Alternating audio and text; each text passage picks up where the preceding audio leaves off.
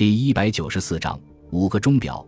朱兀子把表带缠到自己纤细的手腕上，心里觉得在鬼怪的解释中，臆断的成分过多了一点，不免有点愕然。朱兀子想，那澡堂的具体情况虽然不了解，不过墙上大概会挂着电钟的吧？那么完全可能发生以下这种情况：小早川会在无意中仰头看到电钟，并核对自己手表上的时间。朱兀子抬起头来，正好与鬼怪的视线相遇。这时，鬼怪脸上露出了微笑，他也许洞察到朱兀子的心理活动了。想到这一点，朱兀子有些发慌。他为了掩盖过去，脸上也同样浮现出暧昧的微笑。对于小早川君没能察觉织田氏这种小小的把戏，你大概觉得颇不可思议吧？其实，一旦被察觉的话，织田氏是可以延期作案的。但是实际上，凶案是发生了，可以肯定。小早川君还是没有能察觉这微小的变化，更何况织田氏当时会借助于某些话题来转移对方的注意力。这么一来，织田氏的计划可以百分之百地成功。鬼怪说：“鬼怪的这种带有乐天性质的解释，依然不能叫朱兀子不持怀疑的态度。那么，请你看看实际例子吧。刚刚还给你的那只手表的指针，我已经暗中波动过了。”然而你一点也没有察觉，这不是最好的证明吗？啊！朱兀子慌忙看看手表，表上的指针正指着五点四十五分。怎么样？我究竟拨动了多少时间？你是否知道呢？哦，朱兀子再一次看看表面上的数目字，究竟是拨快了几分钟，还是拨慢了几十分钟？他心中一点数都没有。指针一旦被拨动，再来估计正确的时间，就几乎是不可能的事了。所以我说，小早川君戴上慢了一个小时的手表，他不可能感到有什么异常情况的。这一事实已经充分得到了证实。在实际例子面前，朱兀子不得不服。对于鬼怪的做法，他算是服了，脸上露出目瞪口呆的神情。鬼怪盯着朱兀子脸上的表情看了一会。然后像有什么好笑的事似的，爽朗的笑出声来，哈哈哈！你完全上当了。我对你说指针被拨动过什么的，这是骗你的。诺，你来和我的表对一下看看。鬼官说着，把自己手上的爱尔琴牌粗劣手表给朱五子看，一点不错。鬼官的手表指针也是指在五点四十五分上。哦，我还信以为真呢。你说话时的神情那样一本正经吗？朱兀子说道。这时，鬼怪又一次笑起来，说道：“你瞧，你瞧，又上当了。现在正确的时间应该是六点零五分。我的手表事先拨慢了二十分钟，再把你的手表也相应的拨慢了二十分钟。你看到自己手表上的时刻和我的一样，便自以为是正确的时间，这就错了哦，对吧？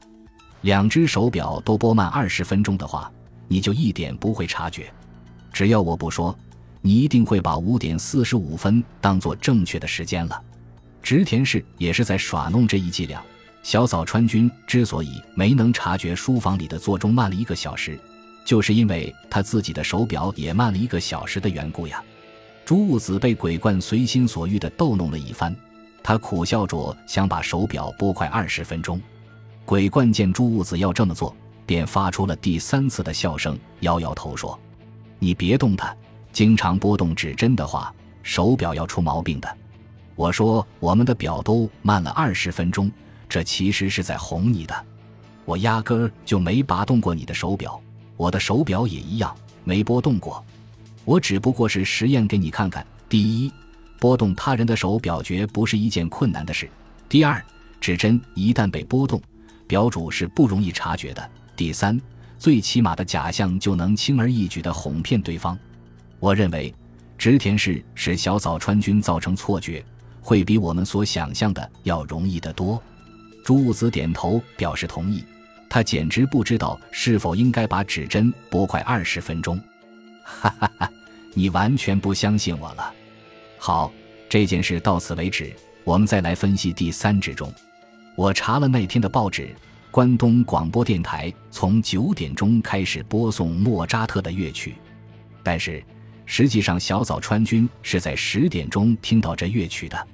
当然，广播电台的钟不可能变慢，那么不言而喻，小早川君听到的乐曲不会是关东厂播电台的无线电电波直接送来的。原来，民间广播机构常把一些录了音的磁带复制后分给各地方广播电台，地方广播电台拿到这些复制品后，根据自己编排的广播节目，可以在本电台认为合适的时间里播放这些复制品磁带，这是众人皆知的事。于是我就给关东广播电台打电话。我从查询的结果获悉，四月三十日晚上十点钟开始播送这首莫扎特乐曲的广播电台就有秋田广播电台和晋能广播电台两家。小早川君听到的音乐是来自这两家广播电台的哪一家，虽然不得而知，但是如果用 DX 收音机接收远距离的播音，在东京也可以听得很清晰。说他播自东京。听的人也不会感到有什么稀奇。鬼怪说到这里，不说下去了。朱雾子也移开视线，望着茂密的灌木丛，周围不知不觉暗了下来，一个人影也没有。这么一来，第四只钟就是内衣商店里的那只钟的问题也就迎刃而解了。小早川君证实，植田氏吃完面条，带着支票簿和印件离开家上出园内衣商店去了。我们已经知道。小早川君的手表是慢了一个小时的，可见织田氏离家时的时间不是九点零五分，而是十点零五分。也就是说，直田氏到达内衣商店的时间实际上是在一个小时之前，真正的九点十二分才对。那么，植田氏在这人为的九点零五分的时刻离家，当然不是为了去内衣商店，他是为了去青山杀人。这么一来，就产生了一个新的疑问。植田是在真正的九点钟过后上内衣商店去的时候，小早川君究竟在什么地方，在干什么？嗯，怎么样？对于这个疑问，你没有什么看法吗？